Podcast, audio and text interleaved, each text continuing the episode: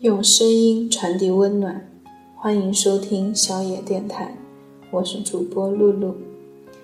今天为大家分享的是一篇网络文摘，也是听友锦靓仔很喜欢的一个故事。是你的，终归会来。早上起来，他发现家里停电了，于是没办法用热水洗漱。用电吹风吹头发，不能热牛奶、烤面包，只好草草打理一下就出门。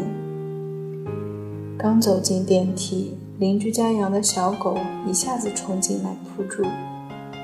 上周刚买的米白长裙顿时出现两个黑黑的爪印。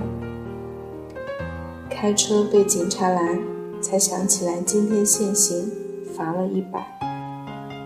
到了公司。正好晚了一分钟，又罚了五十。冲进会议室开例会，老板正在宣布工作调整的名单，他的业务居然被无故暂停。他的职位则被一个不学无术、整天就知道开豪车、用波莱史特泡嫩膜的家伙所取代。午餐时间，所有人都闹着要新任主管请客。一窝蜂笑闹着出了门，没有人叫他。他一个人去了餐厅，刚把一口饭送进嘴里，重要客户打来电话，对方取消了金额最大的一笔订单，年底的奖金泡汤了。他看着面前的午餐，再无半分胃口。刚回公司，电话响起。妈妈在电话那端哽咽，说：“姥姥的病又重了，可能熬不过这个月了。”他安慰着妈妈，丝毫不敢提及自己的工作变动，只说一定尽快回去看姥姥。放下电话，短信声响起，居然是暗恋了十年的对象发来消息：“嗨，我要结婚了。”黄昏，站在回家的路边等着打车，可每位司机听到要去的地点都拒载。无奈，他踩着高跟鞋，拎着沉重的电脑包向家的方向走去。脚很快磨出了血泡，实在走不动了，太痛了。他蹲下来，缓缓地揉着伤口。夜色笼罩，头顶的月亮冷冷地俯瞰着他，仿佛无声地提醒：家里还是一片黑暗。他的眼泪在一瞬间夺眶而出。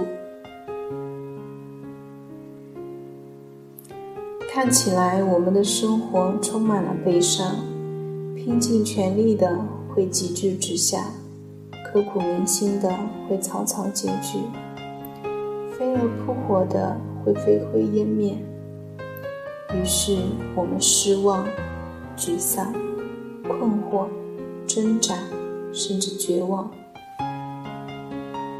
对这一切产生了深深的不信任感与抗拒感，终于觉得精疲力尽、无路可走。可是，真的走不下去了吗？他站起来，擦干眼泪，摇晃着继续前行，直到下一个路口，终于有辆车停下来，报了地址。司机和气地说：“这么巧，我们住同一个小区。看小姑娘你走的辛苦，正好收工，免费送你回家。”他连声道着谢，上了车。电话响起，客户在另一端说。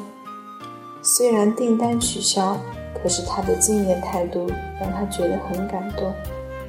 不知他是否对新的岗位感兴趣？如果愿意跳槽到自己的公司，薪水涨一倍，职务也提升。他说：“其实我等你辞职已经等了很久。”他惊喜地说着谢谢，心情豁然开朗起来。于是顺手给暗恋对象回了个短信，说祝你幸福。手机屏幕闪亮，是他发来的回复。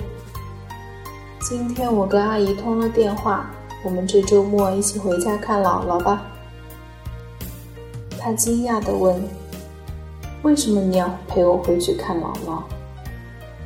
他发来一个笑脸。如果不是想让姥姥开心，我不会把求婚提前这么久的。他不敢置信地望着那一行话，张大了嘴巴，手足无措。他像知道他的心事，又发：“我都知道，我喜欢你。”他眼圈一下子又红了，心里却轰轰的，像是炸开了几朵烟花。一路抿着嘴笑回家，拿出钥匙，邻居家的门却先开了。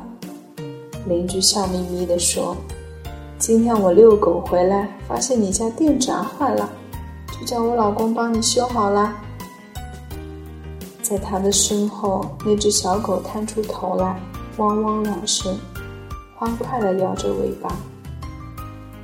他推开家门，一世融融。难言难。所有的故事都会有一个答案，所有的答案却未必都如最初所愿。重要的是，在最终答案到来之前，你是否耐得住性子，守得稳初心，等得到转角的光明。本节目由小野电台提供，用声音传递温暖，感谢您的收听。